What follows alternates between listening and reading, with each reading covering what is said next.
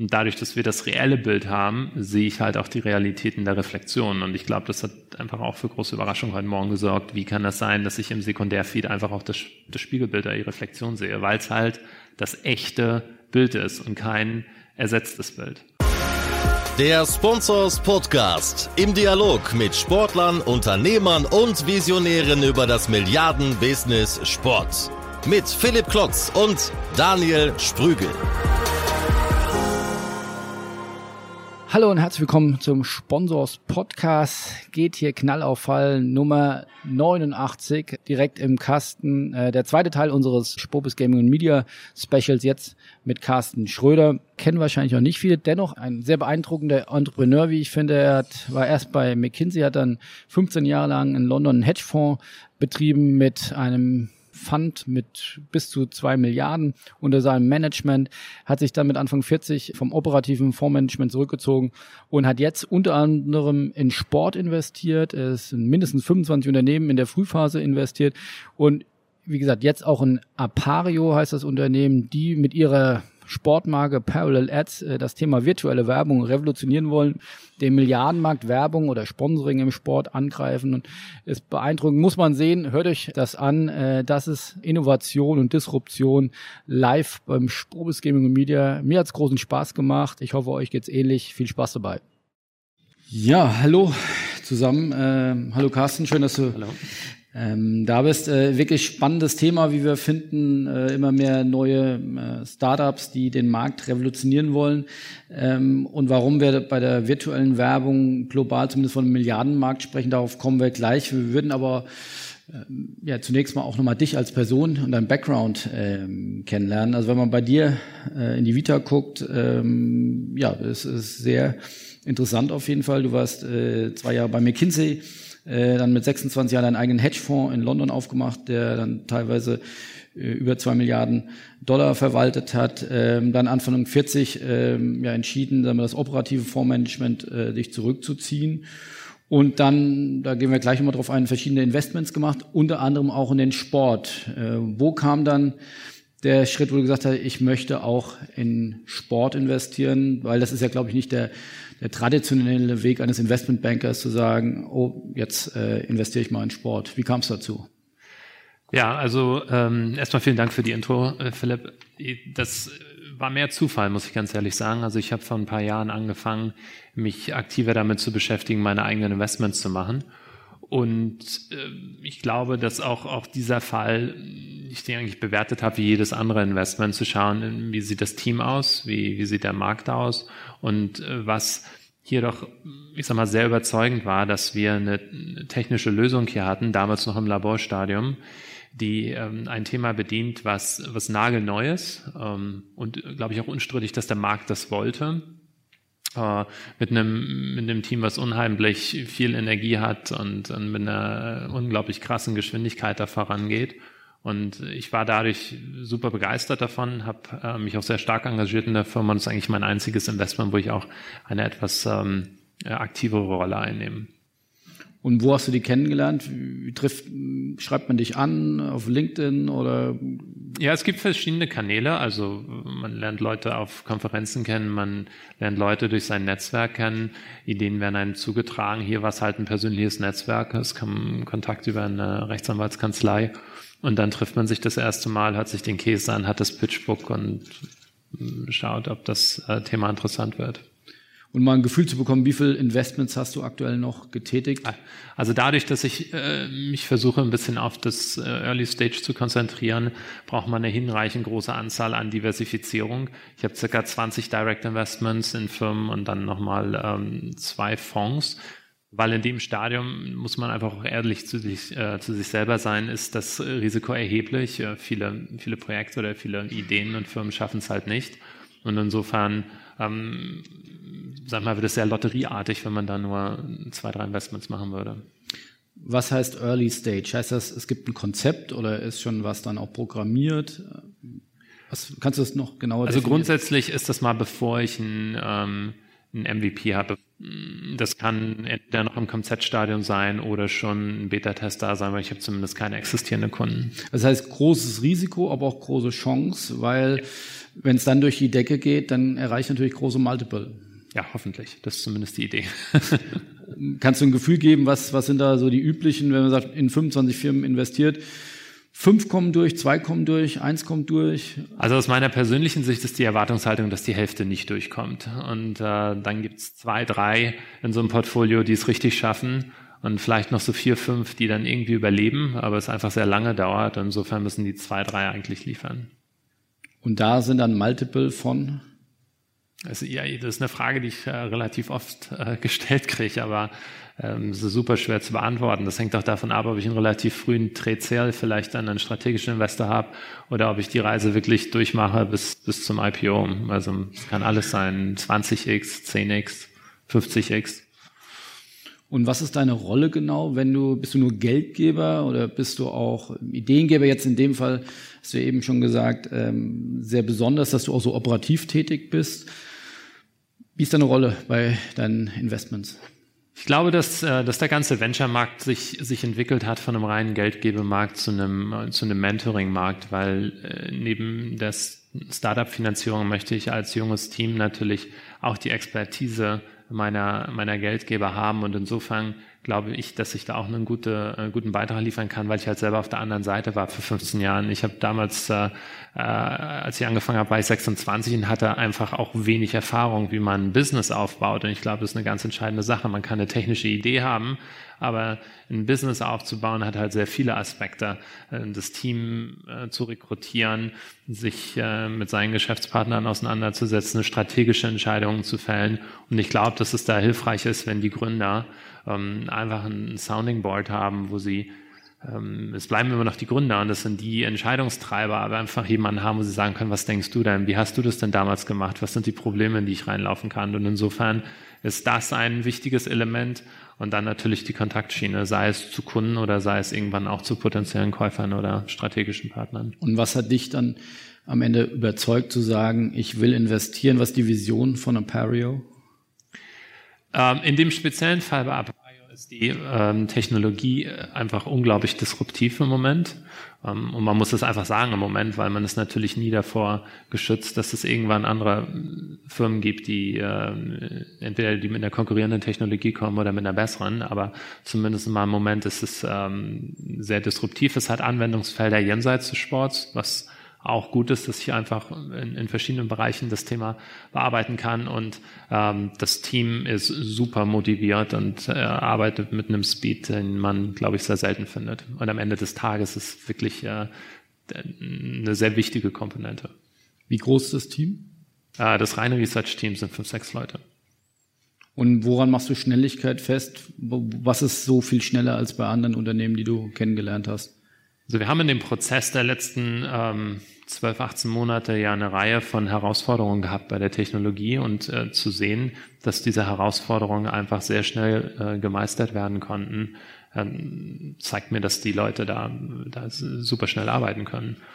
Und ähm, oftmals sehen wir ja, wie, wie teilweise allein Entscheidungsprozesse Ewigkeiten brauchen oder einfach auch, wie die Teams dann nicht in der Lage sind, die technologischen Lösungen zu finden.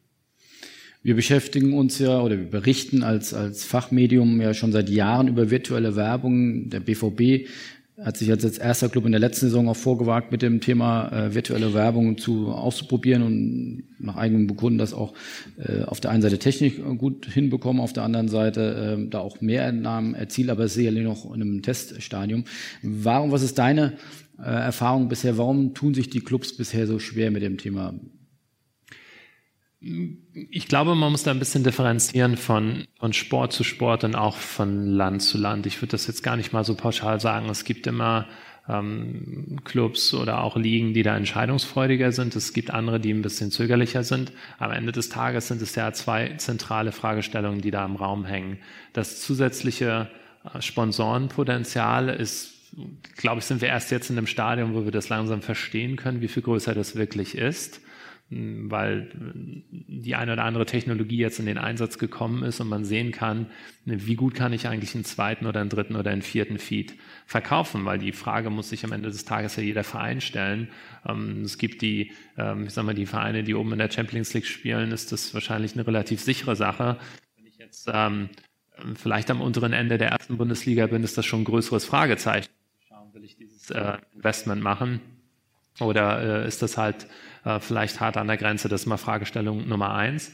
Und die Fragestellung Nummer zwei ist es, glaube ich, nicht sehr hilfreich, dass teilweise viele äh, Versprechungen gemacht wurden, die aber schlussendlich äh, einfach zu starken Verzögerungen geführt haben. Also wir haben versucht, die Technologie immer nur so weit ähm, zu präsentieren und auch vorzustellen, wie wir auch sehr komfortabel waren, dass das, was wir versprochen haben, auch geliefert werden konnte. Und ähm, wenn halt Sachen passieren, dass die Erwartungen dann nicht erfüllt werden, dann gibt es dann natürlich ein gewisses Misstrauen auf Kundenseite und die sagen, hey, wir haben schon den und den hier gehabt, der uns alles Mögliche versprochen hat, aber dann haben verschiedene Sachen nicht funktioniert oder aber es hat Qualitätsprobleme gegeben, die entweder für uns nicht akzeptierbar sind oder das Zuschauererlebnis verschlechtern oder einfach der Broadcaster sagt, das geht nicht. Wo steht ihr denn heute bei der Technik? Wir stehen bei der Technik in einem Stadium, wo wir jetzt voll einsetzbar sind. Wir sind mit mehreren ähm, sag mal, potenziellen Kunden in diversen Sportarten, aber auch in diversen Ländern im fortgeschrittenen äh, Teststadium. Wer heute Morgen bei der Masterclass da war, der Max hatte einige Sachen präsentiert. Wir haben ähm, äh, bei der LNA ähm, in Paris das Rugby-Finale den sekundären Feed nach Japan live übertragen und insofern eigentlich äh, da ein Showcase geliefert, der im vollen Produktionsumfeld reibungsfrei funktioniert hat. Wir waren davor bei der European Golf Tour gewesen und äh, haben das System dort auch für, vorgeführt, obwohl der Sekundärfeed da noch nicht übertragen wurde, aber wurde zumindestens im OB-Van gezeigt. Das heißt, äh, das war nur noch die letzte Komponente, die da sozusagen äh, gefehlt hat, aber das haben wir äh, dann in, in Frankreich und Paris zeigen können. Und der deutsche Markt, wie gestaltet sich die Lage im deutschen Markt? Die Technik funktioniert ja für den deutschen Markt jetzt genauso, wie sie auch für Frankreich oder für, oder für Golf in England funktionieren würde. Ähm, wir, wir sind mit ein paar Clubs in, in Gesprächen. Das Stadium dieser Gespräche ist unterschiedlich weit. Wir sind auch im Prozess äh, der DFL-Zulassung und würden halt dementsprechend, wenn das soweit ist, das entsprechend auch kommunizieren. Wir hatten ja jüngst auch einen ähm, größeren Artikel zum Thema virtuelle Werbung publiziert. Da war ja auch schon, stand schon ja, sozusagen gepublished, dass sie auch mit Bayer Leverkusen zusammenarbeiten. Das ist korrekt, ja. Das heißt, wie, wie sieht so eine Partnerschaft aus? Bringt ihr die Banden mit oder, oder bringt ihr nur die Technik mit? Bringt ihr, kommt ihr mit dem Team an? Wie sieht das aus? Also grundsätzlich ist aus, äh, sind wir als Apario ein Technologieprovider. Und äh, wir arbeiten mit Partnern zusammen. Äh, was die Banden angeht, haben wir uns auf äh, zwei Partner konzentriert.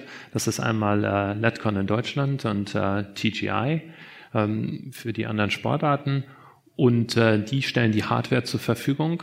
Die Modifikation an der Bande konzentriert sich hauptsächlich auf die ähm, Receiving Card. Ansonsten verwenden wir die Banden eigentlich so, wie sie auch so hingestellt werden. Das heißt, die neuen Bandensysteme werden von vornherein schon so entwickelt, dass sie adaptiv für uns sind. Und bei existierenden Bandensystemen können wir ähm, entsprechende Adaptionen vornehmen. Dann kümmern wir uns vor Ort darum, dass die Integration in den Broadcaster vernünftig stattfindet und dass während der Live-Produktion ähm, die Sachen halt funktionieren. Erklär doch bitte nochmal den Unterschied zwischen virtueller Werbung und paralleler Werbung. So heißt ja auch die Firma, genau. da gehen wir gleich nochmal drauf ein, weil wir hantieren ja mit vielen Begriffen. Ja. Apario, äh, Parallel Ads, da gehen wir gleich nochmal drauf ein. Aber was ist der Unterschied zwischen paralleler und virtueller Werbung? Also der zentrale Unterschied ist, dass ich bei der virtuellen Werbung einen irgend gearteten Chroma Key erzeugen muss. Das heißt, ich muss die Fläche, die ich ersetzen möchte, markieren. Das kann passieren durch Infrarot oder durch einen farbigen Chroma Key. Und ich ersetze diese Fläche mit ähm, anderen Inhalten. Das hat zur Folge, dass es einen Post-Processing geben muss, dass es ein Delay geben muss und dass ich äh, die Herausforderung habe, Elemente, die sich vor der Fläche bewegen, wie zum Beispiel Spieler, sehr sauber auszuschneiden. Äh, der zentrale Unterschied und deswegen heißt es eben auch Parallel Ads, dass das in Echtzeit passiert. Das heißt, das Bild, was du auf den anderen Kanälen siehst, das hat es auch wirklich gegeben zu dem Zeitpunkt. Ähm, insofern ersetzen wir dort nichts, wir chromakien nichts, sondern dieses Bild läuft physikalisch durch die Bande durch. Es ist real. es wird von der Kamera abgegriffen und daraus erzeugen wir dann bis zu sechs sekundäre Feeds. Und das ist der zentrale Unterschied. Also wer es heute Morgen nicht gesehen hat, das ist wirklich ein bisschen spooky, wenn man sieht. Also wir haben eine Bande da stehen gehabt, eine Kamera davor. Man sieht mit dem menschlichen Auge, das ja, wie ich gelernt habe, nur 50 Hertz, glaube ich, pro Sekunde äh, wahrnehmen kann, sieht man eine Bande und wir hatten es dann nochmal auf dem Screen. Ähm, da waren dann vier Feeds zu sehen. Ihr könnt, glaube ich, bis zu sechs ähm, Feeds. Ähm, erklär noch mal bitte rein, ich glaube, wir sind jetzt beide keine studierten Physiker, aber wie funktioniert das? Also 50 Hertz das Auge und die Bande kann so viel mehr Lichtpunkte oder wie funktioniert die Technik? Ja, die Bande sind, es sind ja nicht die Lichtpunkte, es sind die Anzahl der Bilder, die ich in der Sekunde ähm, imitieren kann auf einer Bande, obwohl man sagen muss, dass die Bande nicht der ähm, beschneidende Faktor hier ist, sondern der beschneidende Faktor ist eigentlich eher die Kamera. Wie viele Bilder kann die Kamera in der Sekunde capturen? Und ähm, den Effekt nutzen wir halt aus, dass wir eben mehr Bilder mit der Kamera abgreifen können, als es das menschliche Auge braucht, um ein Bild zu erkennen daraus halt die, äh, äh, die anderen äh, Fernsehfeeds zu bauen. Und ich denke, ein paar Effekte, die wir heute Morgen ja auch gesehen haben, die einfach sehr, sehr schwierig im virtuellen Bereich sind, wenn ich Reflexionen habe, ich kann natürlich äh, von mir aus hier, sagen wir mal, das wäre die Bande, die ersetzen, aber wenn ich unten Wasser oder einen Spiegel habe, ist es sehr schwierig, diese Reflexion gleichmäßig auch noch mit zu ersetzen. Und dadurch, dass wir das reelle Bild haben, sehe ich halt auch die Realitäten der Reflexion. Und ich glaube, das hat einfach auch für große Überraschung heute Morgen gesorgt. Wie kann das sein, dass ich im Sekundärfeed einfach auch das, das Spiegelbild der Reflexion sehe? Weil es halt das echte Bild ist und kein ersetztes Bild. Und ihr stellt euch auf den Standpunkt, oder das haben wir heute Morgen auch gesehen, die Qualität ist besser als virtuelle Werbung, zumindest als virtuelle Werbung aktuell. Wie sieht's mit dem, mit, der, ja, mit dem Investment der Clubs oder der Sportrechtehalter aus? Ist das auch dann deutlich teurer als äh, die bestehende virtuelle Werbung? Äh, nein, das ist es nicht, weil wir vom, ähm, von, von dem Level der Intrusion, ne, davon wird ja immer gesprochen, wie stark greifen wir in einem bestehenden Prozess sowohl vom Ablauf als auch von der Hardware-Komponente ein, das sehr gering ist. Das Einzige, was hardware-seitig bei uns geändert wird, sind die sogenannten Receiving Cards, die das ist eigentlich wie die Grafikkarte, die die Bande ansteuert, die wir modifizieren. Und das ist ähm, ein relativ preisgünstiges Bauteil. Und das ist alles, was auf der Hardware-Seite ausgetauscht werden muss. Das heißt, wir haben keine Modifikationen an den Kamerasystemen, wir haben keine Modifikationen an den Banden als solches. Äh, wir haben keine Anforderung im OB-WAN, in dem Übertragungswagen für zusätzliche Hardware und auch keine Anforderung, dass wir ähm, spezielle Crew nochmal in dem, in dem OB-WAN für die Betreuung brauchen. Das heißt, es ist ein relativ schneller Setup, den ich durchführen kann. Wir haben heute Morgen oder gestern Abend 45 äh, Minuten gebraucht. Wir sind in den Stadien in der Regel auch in ein paar Stunden durch. Es hängt ein bisschen davon ab, wie gut die Tech-Doku äh, ist, die wir bekommen im Vorfeld. Und wenn dann da keine Überraschungen auftauchen, dann läuft das in der Regel relativ smooth durch, sodass ich also wenig Vorbereitungszeit mit einer relativ kleinen Crew und mit recht wenig Hardware-Einsatz habe. Und es ist wichtig für uns gewesen in der Diskussion über die Kommerzialisierung dieser Technologie, dass wir eine Anwendung erzeugen, die wir breit in allen Sportarten äh, einsetzen können und das ist natürlich auch ein bisschen eine Frage von Kosten, weil natürlich hat ein Verein, der in der Champions League spielt, ein ganz anderes Budget. Ähm, natürlich hat eine Weltmeisterschaft ein ganz anderes Budget als ähm, ein Basketballspiel. Und damit meine ich jetzt nicht die Großen in den USA notwendigerweise, sondern vielleicht ein Spiel in der Euroleague Basketball. Und insofern wollten wir halt eine Lösung haben, die es möglich macht, in wirklich äh, möglichst vielen Sportarten eingesetzt zu werden. Kann man das jetzt schon mit Preisen beziffern? Was würde mich das als Bundesligist kosten, mit euch zusammenzuarbeiten? Ich glaube, wir wollen uns in diesem Rahmen da mal ein bisschen zurückhalten, Preise zu etablieren. Was ich sicherlich sagen kann, dass äh, wir definitiv billiger als virtuelle Anbieter sind. Ähm, ich glaube, es ist bei all diesen Technologielösungen auch klar, dass die Preise Abhängigkeit von der, äh, abhängig von der Kundensituation sind, weil sonst würde es ja überhaupt nicht äh, möglich sein, sowohl einen großen Fußballclub als auch einen kleinen Basketballclub zu bedienen. Am Ende des Tages muss der Business Case für jeden Sinn machen ähm, und äh, das versuchen wir halt zusammen mit unseren Partnern herzustellen. Und ich glaube nicht, dass es ähm, zumindest bei den Gesprächen, die wir aktuell führen, an der Preissituation scheitern wird. Du sprichst von Partnern, ich glaube, das eine Letcon oder TGI äh, gemeint. Es gibt ja viele Clubs, reden jetzt hier vor allem jetzt mal an, an, über die Speerspitze Fußball-Bundesliga, mhm.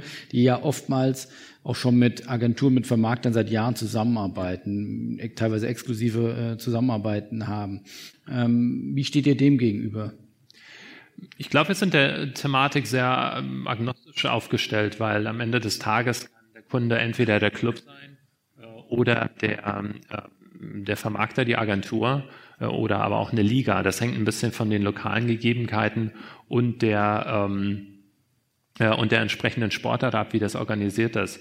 Ähm, per se ist es ja nicht unbedingt schlecht, wenn ich einen äh, Vermarkter habe, der jetzt für viele Clubs spricht, weil wir damit automatisch natürlich einen größeren Leverage haben, wenn das, äh, wenn das bei mehreren Clubs gleichzeitig eingeführt wird. Und gleichermaßen sind wir natürlich auch froh, wenn eine Liga eine grundsätzliche Entscheidung trifft, zu sagen, okay, wir führen es jetzt bei der Premier League ein, beispielsweise, als wenn jetzt jeder einzelne Club zu dieser Entscheidung kommen muss. Und insofern, wie auch immer die Kundensituation sich darstellt, ob es nun äh, der Club ist oder ob es eine Agentur ist, das ist für uns, äh, spielt für uns eigentlich keine Rolle. Würdet ihr auch Vermarktung anbieten, wenn ihr sagt, Nein, nicht als, äh, nicht als Apayo. Wie gesagt, wir sehen uns als Apayo als Technologieprovider. Ich hatte ja auch schon gesagt, dass äh, der Sportbereich ein Einsatzbereich ist äh, für diese Basistechnologie. Insofern, was wir eigentlich mit Apayo erreichen wollen, ist die Technologie jetzt zunächst einmal im Sport zu perfektionieren und voll kommerzialisiert an den Markt zu bringen. Aber dann wird es sicherlich weitere Entwicklungen in anderen Bereichen geben. Jetzt reden wir über Apario. Du bist Chairman von Apario. Es gibt auch die Marke darüber, haben wir jetzt auch über Parallel Ads. Ja. Ähm, dann gibt es, glaube ich, noch DCM-Technologie. Genau. Das ist ja für einen Außenstehenden durchaus komplex. Wer ist jetzt im Lead? Wer ist jetzt für den deutschen Markt? An wen sollte man sich wenden? Wie sieht diese Konstruktion aus? Ja, wir sind uns dessen bewusst, dass es ein bisschen unglücklich ist, hier eine Reihe von Marken zu haben, können es aber leider nicht anders machen, weil das eine ist die Firma, äh, die agiert. Die DCM-Technologie ist die Dachtechnologie, die das möglich macht, die grundsätzlich beschreibt, wie ich in der Lage bin, wenn ich eine, eine Bildfläche habe und eine Kamera habe, äh, in, in der Lage bin, äh, verschiedene Bilder abzugreifen, die das menschliche Auge nicht sieht und die ich dann auch aufsplitten kann. Und da gibt es natürlich nicht nur Anwendungen im Sportbereich, sondern da wird es später auch Anwendungen im, im TV- oder Kinoproduktionsbereich geben. Also wann auch immer ich was anderes sehen möchte auf dem Screen, als ich möglicherweise live übertragen möchte. Ähm, das ist im Prinzip, was diese Technologie beschreibt. Wir haben Parallel Ads etabliert, um eine klare Marke und äh, Kommerzialisierungsmöglichkeit für den Live-Sport zu generieren. Und das ist eigentlich auch das Thema, auf das wir uns aktuell fokussieren und über das wir hier auch äh, heute reden. Wie groß kann das werden? Wie groß ist der Markt, den ihr beackert?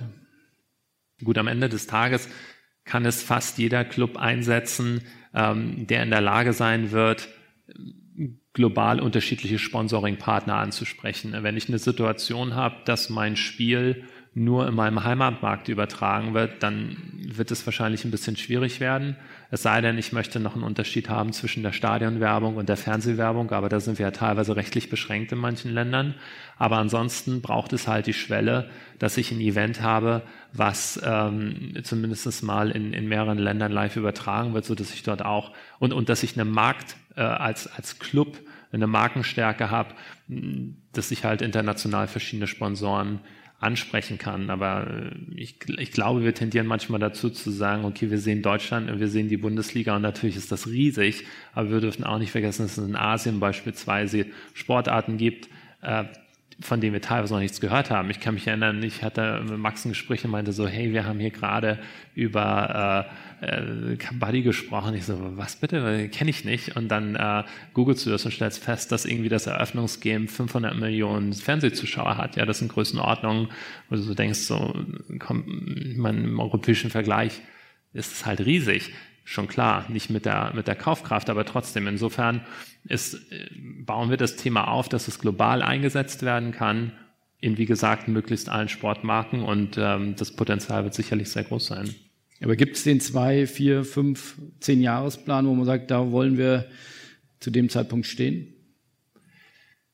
Also ich glaube, was, was für uns eher wichtiger ist, ist der, ähm, der kurzfristige Plan. Wie können wir die Themen, die wir aktuell in der Pipeline haben, produktionsseitig umsetzen? Wie können wir mit unseren Partnern eine, ähm, ich sag mal, eine, eine Relationship haben, die, die skalierbar ist? ähm, weil dann sind wir eigentlich über den kritischen Punkt hinaus. Alles danach ist sehr nice to have. Und äh, das ist, glaube ich, wäre jetzt der falsche Fokus zu sagen, okay, wir können damit 50 oder 100 oder 200 Millionen umsetzen, was auch immer es dann ist, das werden wir sehen. Aber äh, zumindest aus meiner Sicht kann ich sagen, dass ich ähm, überzeugt davon bin, dass wir hier einen erfolgreichen Marktlaunch hinlegen werden in einer Art und Weise und in der Größe, mit der wir, glaube ich, alle sehr zufrieden sein werden. Und wenn es dann wirklich so global und riesig wird, dann ist das toll. Da machen wir, glaube ich, uns im Moment nicht so die Gedanken drüber, sondern wir nehmen die Themen und die Kundenanfragen, so wie sie kommen, und versuchen sie halt so abzuarbeiten.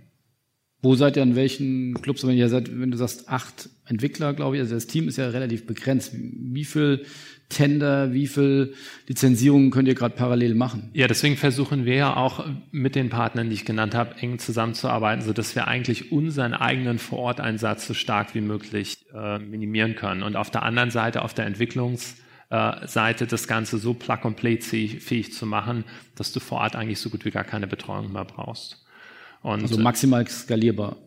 Genau. Und ähm, im Moment kriegen wir es halt so noch abgewickelt, aber wir sind auch in einem Stadium, wo da nicht mehr viel fehlt zu sagen, dass wir halt komplett Plug-and-Play-fähig sind, sodass das eigentlich mit den Technikern, die du jetzt auch hast, beispielsweise von einem TGR, von einem LEDCon, das Thema aufgebaut werden kann, das Thema aktiviert werden kann und wir sozusagen nur noch remoten Tech-Support bieten. Ein Kritikpunkt bei euch ist ja die Anzahl der Feeds, mhm. ähm, dass man sagt, Stichwort, wenn man jetzt weit in die Zukunft blickt, könnte man sagen, alles ist IP-basiert, jedes Device ist äh, digital ansteuerbar. Ich könnte unendlich viele Werbebotschaften transportieren. Ihr habt eine Begrenzung mit eurer Technologie. Inwieweit ist das ein Problem? Also das ist auch ein Thema gewesen, wo wir jetzt sehr viel gelernt haben in den, äh, in den letzten zwölf Monaten, weil wir natürlich eine Reihe von Punkten ansprechen. Wie viele Feeds werden gebraucht? Wird Slow Motion gebraucht? Äh, wie sieht's mit Fotografie aus? Und man stellt fest, dass manchmal der Fokus vom Kunden gar nicht da ist, wo man geglaubt hat, dass er ist. Und ähm, dieses, ich sag mal so, diese Jagd nach möglichst vielen Feeds, die hat eigentlich nicht so stattgefunden, weil oftmals sagen die, ja, wir können erstmal mit ein oder zwei Zusatzfeeds anfangen, aber wir haben, muss ich sagen, bisher in den Gesprächen noch nicht gehört, dass jemand sagt, okay, ihr könnt nur sechs Feeds machen, äh, ihr könnt nur sechs Feeds machen, aber wir brauchen unbedingt zehn oder zwanzig weil das ist, denke ich, auch ein Thema, was zumindest im linearen Fernsehen erstmal nicht kommen wird. Was du angesprochen hast mit, ähm, sage ich mal, Telemed Werbung, äh, das ist sehr relevant für alle Streamingdienstleister. Und äh, mit der Verschiebung vom Fernsehen zum Streaming und von Live zu Highlights wird das äh, sehr äh, wichtig und sehr relevant und wir sind uns des Themas bewusst. Und wir haben oder werden auch die Möglichkeit haben, dort eben mit den ähm, Parallelkanälen eine Möglichkeit zu schaffen, äh, eine virtuelle Lösung äh, zu unterstützen. Mit wem redet man da? Ist es dann, um sich dann Marktüberblick zu, zu verschaffen, sind das dann die Supernors und Visatis, die hier momentan auch versuchen, ihre Lizenz bei der DFL zu bekommen? Oder sind das eher die Google und Amazons, die sicherlich technologisch vielleicht äh, auch noch weiter sind? Wir versuchen eigentlich jedes, ähm, jedes Gespräch erstmal positiv voranzutreiben. Am Ende des Tages musst du halt immer abwiegen, möchtest du eine Kooperation oder eine Eigenentwicklung machen. Das hängt dann wirklich sehr spezifisch von der Situation ab, ob wir glauben, dass wir irgendwo einen Knowledge-Vorteil haben und was liefern können, was die anderen nicht können. Manchmal gibt es auch Situationen, dass Sachen patentgeschützt sind, wo es dann quasi zwingenderweise eine, eine Kooperation wird. Also grundsätzlich mal reden wir, reden wir mit allen.